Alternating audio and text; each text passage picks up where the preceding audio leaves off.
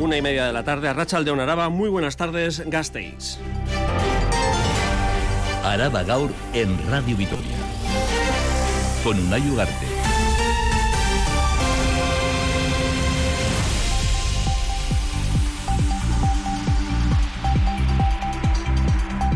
Caos de tráfico en la capital. Aún a estas horas, las calles del entorno de la sede administrativa del Gobierno Vasco, la zona de Lacua, está tomada por más de 500 tractores. Segunda jornada de protesta del sector primario a la vez, que ha sido calificada por la propia UAGA de histórica. La presidenta de la Unión de Agricultores y Ganaderos de Álava ha dejado claro por qué se han concentrado ante la principal sede del trabajo del sector administrativo del agua con su principal herramienta de trabajo, los tractores. Edurne Basterra.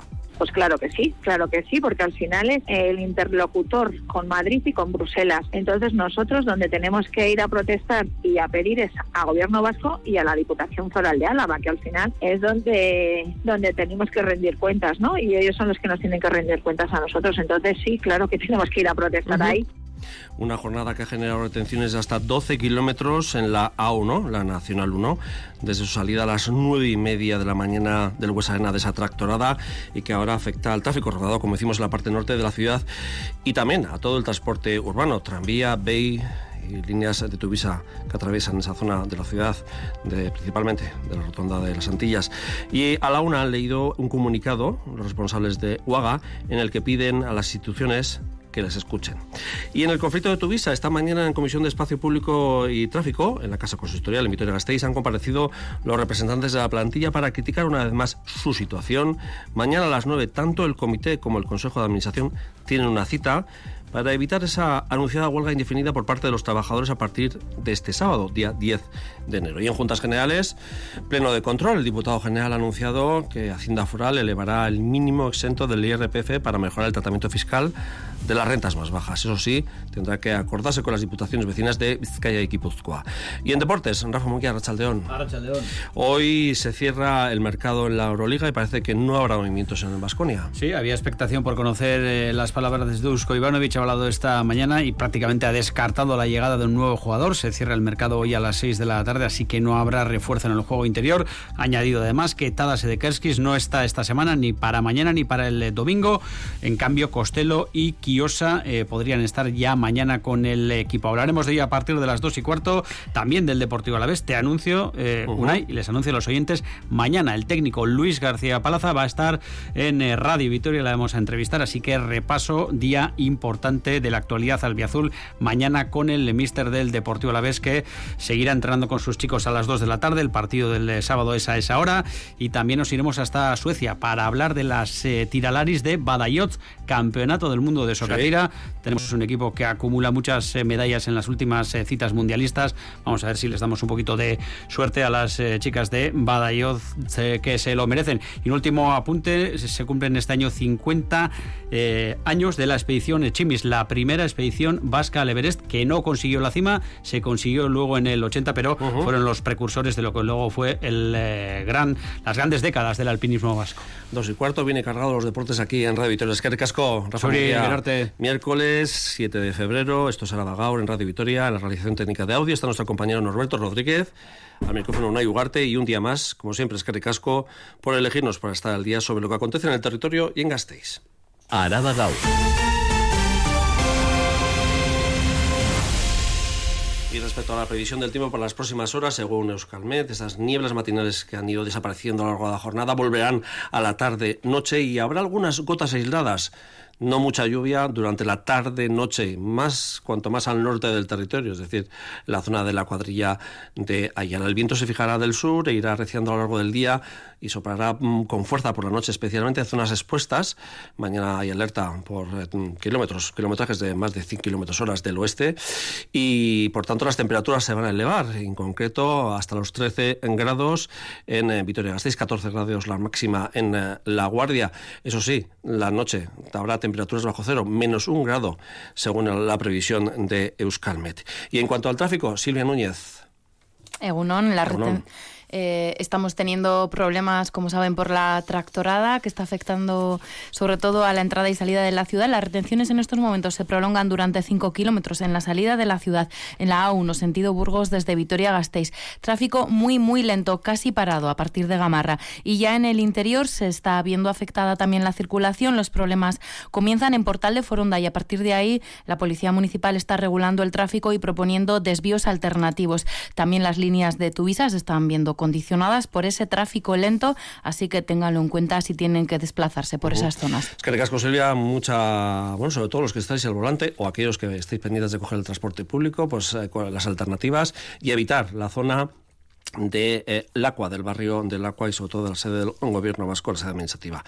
Entramos ya en materia informativa, pronto conectaremos con ese punto caliente de Lacua. Ahora nos vamos con eh, bueno, eh, los asuntos del día a día, en este caso de la Casa Consistorial de Gasteiz. Turno popular esta mañana del Comité de Tuvisa en el Ayuntamiento de Gasteiz-Tarra han expuesto sus demandas que han matizado el concejal de tráfico, Iñaki Gurtubay. La próxima cita entre ambas partes tendrá lugar mañana mismo. Veremos si se llega a un acuerdo y es posible desconvocar la huelga indefinida para el sábado de carnaval, que empezaría en el sábado de carnaval. Silvia. El comité de Tuvisa, su portavoz, Asier López de Sabando, ha comparecido esta mañana para explicar su postura. Piden mejoras en sus condiciones laborales que pasan, entre dos puntos, por añadir autobuses en cada línea. El concejal de tráfico, Iñaki Gurtubay, también presidente de Tuvisa, les recuerda que siete de esas peticiones ya han sido aceptadas. Escuchamos a ambos. Por favor, solo estamos pidiendo que se pongan más autobuses en línea para, por un lado, mejorar el servicio que tenemos que dar a la ciudadanía y, por otro, mejorar nuestras condiciones de trabajo. En absoluto, en este punto, estamos tan alejados que, en este caso, la empresa ha hecho un esfuerzo por acercarse a la petición de los trabajadores. De 10 puntos tenemos acuerdo prácticamente en 7 pero hay más puntos de desacuerdo como el mantenimiento, el servicio de grúas que actualmente lleva a cabo una empresa privada o el sistema de fichaje para registrar las entradas y salidas de la plantilla. De todo ello se hablará mañana. Hay una nueva reunión convocada entre el comité y la empresa. Gurtubay acudirá con una oferta con contenido nuevo, asegura. Desde el principio nuestra postura ha, evolucionado y hemos intentado acercarnos una y otra vez. Y mañana vamos a hacer otra propuesta y creo que tiene algún contenido que creo que les va, van a apreciar un, un, avance. Espero. Si va a ser suficiente dependerá de ahí. Pero esta empresa va a volver a hacer un intento de acercamiento a los intereses de la parte social. Y creo que un avance, si lo valoran en su justa medida, importante. Llega esta reunión a las puertas de una nueva convocatoria de huelga prevista para el sábado de carnaval si no hay antes un acuerdo. Y Silvia, seguimos hablando de tráfico, de nuevas afecciones que habrá en la ciudad, esta vez por obras, el asfaltado de la calle Portal de Gamarra y la reforma de la calle Los Herrán van a condicionar la conducción también estos días en la capital. Se ha solicitado todos los detalles esta mañana en esa comisión de tráfico y espacio público. Sí, el primer corte comenzará mañana mismo en la calle Monseñor Estenaga. Estaba previsto para hoy, pero el ayuntamiento ha decidido retrasarlo un día para no hacerlo coincidir con las protestas de los agricultores.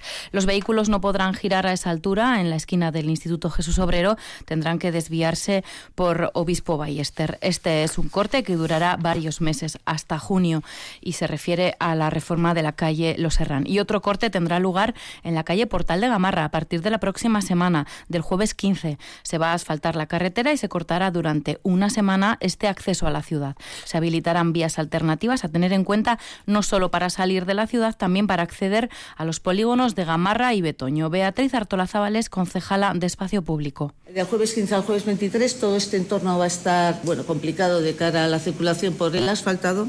En la primera fase se va a producir el fresado de esta vía.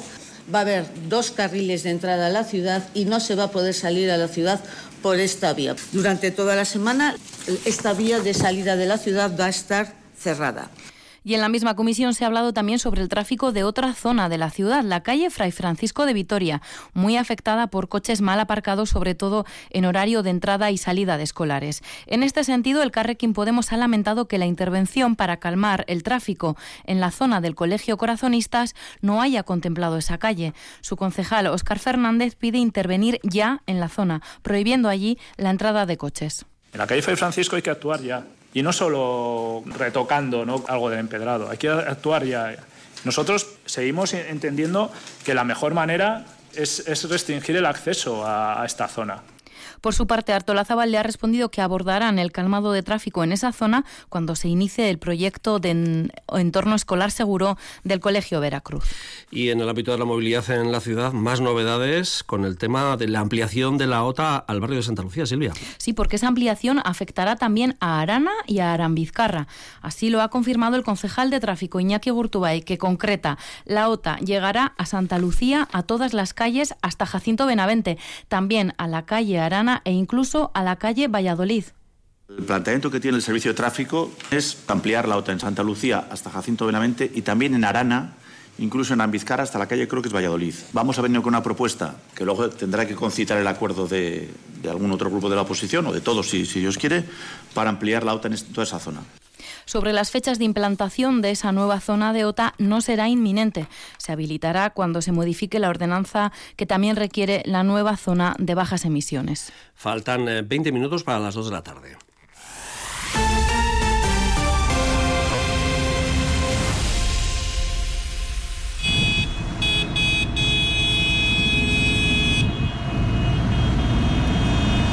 De más de 500 tractores de todo, llegados de todo el territorio. Ese ha sido el sonido esta mañana en la capital y también eh, en la vecina capital eh, de la comunidad autónoma de La Rioja, donde se han acercado numerosos tractoristas también de la zona de Navaridas, de Ollón, de la Puebla de la Barca, del Ciego y del Villar.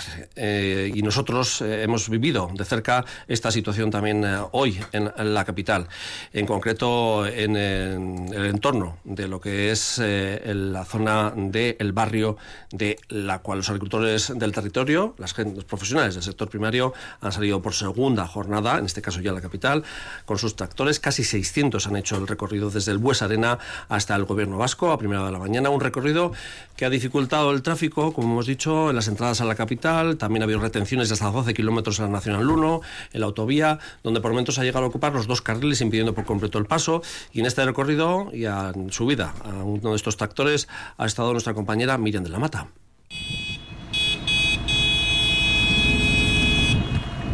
Las bocinas de los tractores han comenzado a sonar desde algo antes de las 10 de la mañana en el parking del Buesa Arena. Alrededor de 600 tractores y agricultores han tomado las calles de la capital en diferentes bloques hasta llegar al gobierno vasco montados en sus tractores. Una comitiva que ha sido liderada por los agricultores de Rioja Alavesa que se han unido a estas reivindicaciones en el día de hoy. Este es el ambiente que se respiraba.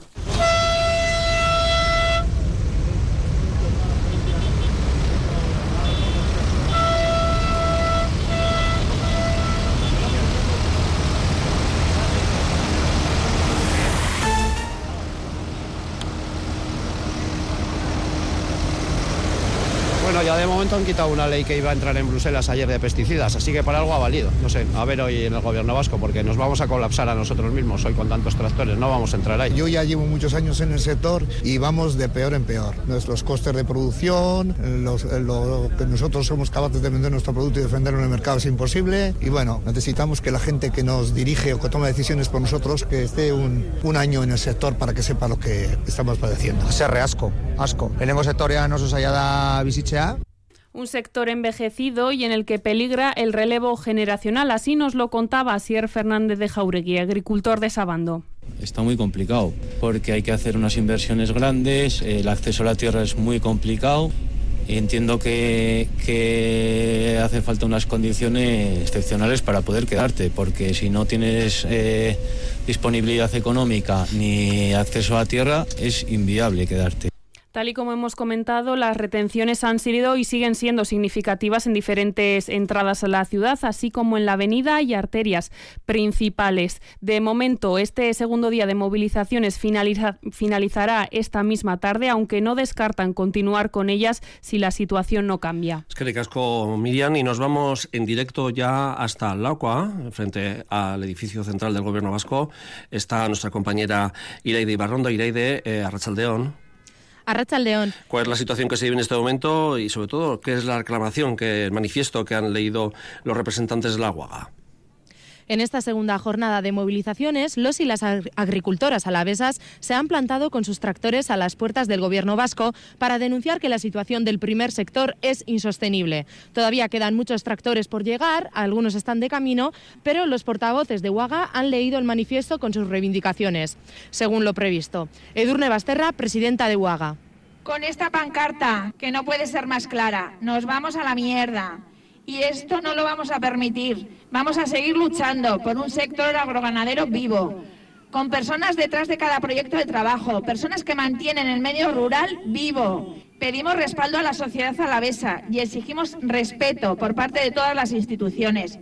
Queremos que nos escuchen y que tengan claro que pelearemos por cada centímetro de tierra de nuestro territorio. Pronto los tractores partirán rumbo Jundiz, causando una vez más retenciones en el tráfico. Además, según nos ha comunicado Huaga, a la mañana un par de agricultores han sido identificados al intentar salirse del recorrido en la zona de Betoño. Es que Ricasco Ireidi Barrondo en directo desde el Acua, en ese momento tomado por los tractores más de 600 tractores eh, de, mm, procedentes de todos puntos del territorio y que se han sumado a esa tractorada que también eh, se está viviendo en, eh, en, el Estado español y también en puntos del continente europeo. Y ya nos vamos hasta las juntas generales porque hoy ha habido pleno de control y la Diputación ha anunciado que impulsará un proyecto de norma foral independiente al debate de la reforma fiscal para plantear, para mejorar el tratamiento fiscal de las rentas más bajas. La institución foral busca favorecer esas rentas. En cuanto a la reforma fiscal, el diputado general Ramiro González ha reiterado que a pesar de haber aspectos a mejorar, no se espera una revolución tributaria. Nerea García. El gobierno foral impulsará un proyecto de norma foral para mejorar el tratamiento fiscal de las rentas más bajas, el cual incluirá un incremento del mínimo exento a partir del cual se debe tributar por el IRPF. Ramiro González, diputado general. Sobre todo lo que pretende es favorecer el tratamiento fiscal de las rentas más bajas. Una medida que no va a esperar a las modificaciones que se introduzcan como consecuencia de la evaluación, cuyos resultados se anunció por la diputada hace unas semanas en cuanto a la reforma fiscal, González ha subrayado que las tres diputaciones deben armonizar sus modificaciones para posteriormente llevar a cabo las negociaciones. El diputado general ha admitido que hay aspectos a mejorar, como la vivienda, la situación demográfica o el cambio climático, entre otros. Sin embargo, reitera que no se espera una revolución tributaria. Y el diputado general también ha avanzado las acciones que la Diputación va a poner en marcha eh, con la aprobación en el Parlamento Vasco de la Ley de Transición Energética. Explica que ha explicado que Araba pondrá en marcha en la mayor brevedad eh, las actuaciones contempladas en esa ley, actuaciones entre las que destaca que la institución ayudará a los municipios de menos de 5.000 habitantes a elaborar planes de clima y energía de forma individual o comarcal.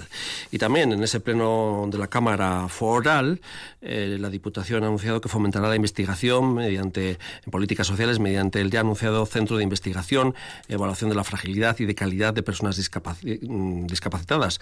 Además, explica que se aumentará recursos específicos, como los nuevos centros de día, la residencia La Cóndoa, y el que se va a poner en marcha en el audio, el recién inaugurado también centro de día de Zabalgana para personas con autismo, y por último destaca que se habilitarán plazas públicas en módulos específicos para personas en Arabarren y Sanetas. Gorka Hurtaran, diputado de Políticas Sociales.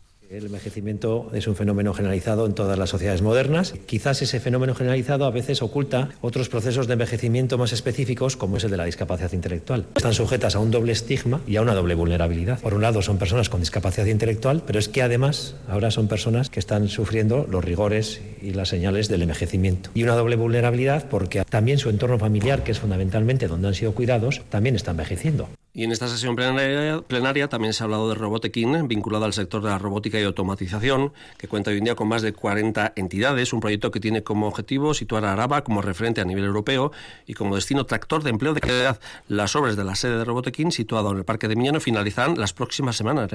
Su constitución tuvo lugar en marzo de 2023 y a febrero de 2024 ya son 44 entidades las que forman parte de la iniciativa Robotekin, entidades que responden a seis perfiles, fabricantes, proveedores, generadores de programas, entidades de formación, usuarios finales y startups. Saray Zarate, diputada de Desarrollo Económico e Innovación, explica qué se pretende con este proyecto. Es el primer hub de robótica de Euskadi, con el objetivo de, de situar Araba y Euskadi como destino tractor de talento, inversión y empleo de calidad. Un instrumento no solo para el futuro de la industria, sino del conjunto de la economía alavesa por su impacto e interacción. Su sede está ubicada en el Parque Tecnológico de Miñano y las obras de adecuación se prevé que finalicen en las próximas semanas. Además, estas instalaciones cuentan con un punto de encuentro, Robotery, para uso colaborativo de agentes del sector y que servirá como escaparate tecnológico. Entre las últimas novedades, en enero, Eric Echaniz tomó los mandos de esta iniciativa y será el director de Robotequín. La Diputación va a atender la solicitud de las juntas administrativas de Estarrona y Guereña, en el entorno de la zona rural de Vitoria-Gasteiz, y les cederá de manera gratuita e indefinida los terrenos donde está previsto que se construya el VIAP, el Parque de Empresas Aeronáuticas, alrededor del aeropuerto de Foronda. Son 49,3 hectáreas, de las que solo 38,7 son cultivables y de uso para los agricultores de esta parte, como decimos, de la zona rural de Gasteiz. Edurne Trascastro. Estos terrenos en los pueblos de Antezana, Estarrona y Guereña no han dejado de mantener su uso agrario, pero son propiedad de Sprilur, la Sociedad Pública de Gestión de Suelo Industrial de Gobierno Vasco. Ahora se van a ceder a Álava Agencia de Desarrollo de la Diputación Alavesa y esta a su vez va a posibilitar que los y las agricultoras puedan disfrutar de ellos mediante una cesión gratuita e indefinida hasta que VIAP sea un hecho. Tendrán que adquirir el compromiso de no llevar a cabo acciones que retrasen o dificulten que VIAP sea una realidad y que los terrenos volverán a su dueño cuando Sprilur lo solicite. De hecho, de no hacerlo, en tiempo y forma, la penalización podría alcanzar los 300.000 euros. A día de hoy no hay una fecha certera para que el parque de empresas aeronáuticas cercano al aeropuerto de Foronda, VIAP, sea un hecho. Es un proyecto que viene de lejos y que busca que se instalen firmas relacionadas con el sector aeronáutico. Un proyecto que se contempla en el Plan General de Ordenación Urbana. Y dejamos la Diputación y las Juntas Generales porque hoy se ha abierto el plazo de prematrícula en educación para el curso 2024 2025. La principal novedad es que se garantizará la matrícula de un alumno si su hermano o hermana ya estudia en ese centro. El 26 de marzo se publicarán las listas provisionales de adjudicación de las plazas, pero ¿qué buscamos a la hora de escoger un centro educativo en Araba, Edurne? Escoger el centro educativo de los y las hijas es un momento importante, público o concertado. ¿Qué modelo educativo propone? ¿Qué servicios ofrece? Rellenar la solicitud online o en el centro, que comienza hoy, es lo de menos. El debate es previo. El nivel de euskera es uno de los condicionantes para las familias. Que predominase el euskera, eh, que fuese pública, eh, laica. Entonces, bueno, pues ahí se iba cerrando un poco las opciones. Pero más allá de lo puramente educativo, las familias tienen en cuenta los servicios que oferta el centro, si hay Sancha, como es el Hantoki. Tenemos muy en claro también los servicios que, que ofrecían. Pues si hay servicio de custodia, pues si tienes alguna emergencia, tener que dejarle antes. O los servicios eh, de transporte, comedor, extraescolares. Otros puntos a valorar son si el centro ofrece educación secundaria o si los menores pueden ir andando o tienen que ser transportados. El tema de, cercanía, porque nos parecía que era un, factor que, era importante tanto para, el pequeño como para nosotros. Al final, para ellos, esa relación cercana que tienen después del colegio. Era el tema de la continuidad en los estudios, es decir, que, que tuviese educación primaria, pero también pudiese seguir en educación secundaria. Tres visiones diferentes de familias que tienen hasta el 23 de febrero para entregar las solicitudes de matrícula. Este año se garantiza una plaza en el centro donde ya hay un hermano matriculado. El 26 de marzo se disiparán las dudas de si han entrado en su primera opción con la publicación de las listas provisionales. El plazo de reclamación hasta el 10 de abril. Y el Gobierno vasco ha elaborado seis guías, cada una corresponde a una franja de edad, desde los 3 a los 18 años, para que las familias orienten a sus hijos e hijas en un uso adecuado de Internet. Son documentos gratuitos que pueden descargarse en la web del Departamento de Políticas Sociales con consejos e indicaciones sobre un uso seguro y responsable de la red. Javier Moncada. Internet en familia, pautas para un uso seguro es el título genérico de las seis guías que ha editado el Departamento de Políticas Sociales y que están estructuradas en función de la etapa de desarrollo en la que se encuentran los menores, desde los 0 a 3 años hasta los 16-18. En la publicación correspondiente a los 10 años se empieza a alertar del consumo de pornografía. 10 a 12 años se analiza la llegada del primer móvil, las redes sociales y el consumo de pornografía online.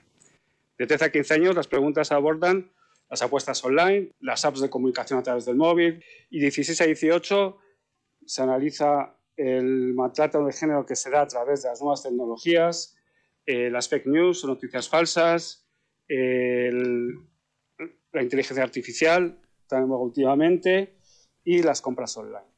Es Igor Bilbao, técnico de juventud y uno de los autores de un material que está escrito de manera sencilla, con explicaciones de términos técnicos como grooming, sexting o phishing y orientaciones a las familias sobre cómo abordar esas situaciones tan comunes en Internet. Araba. Cultura.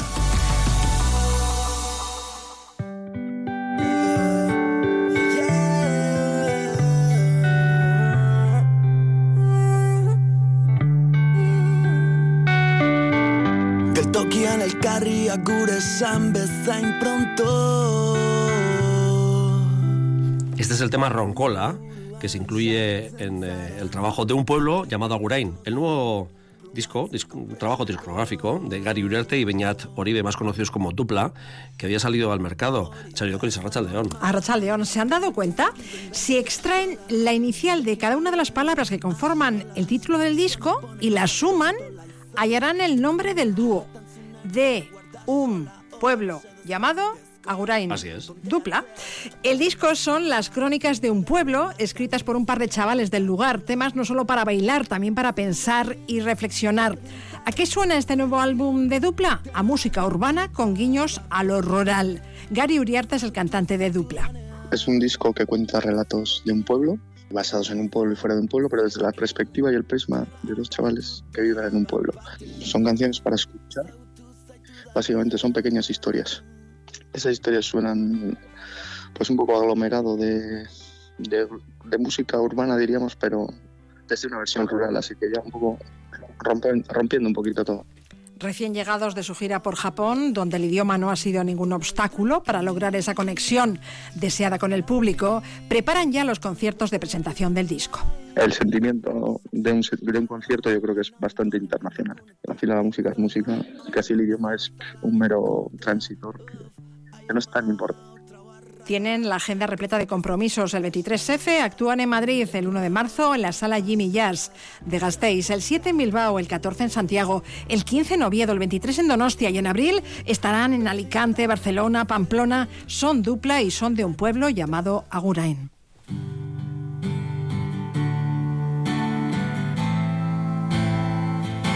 Y repasamos ya la agenda cultural de hoy en la sala de espectáculos del pabellón universitario a las 7 de la tarde, concierto de Audience.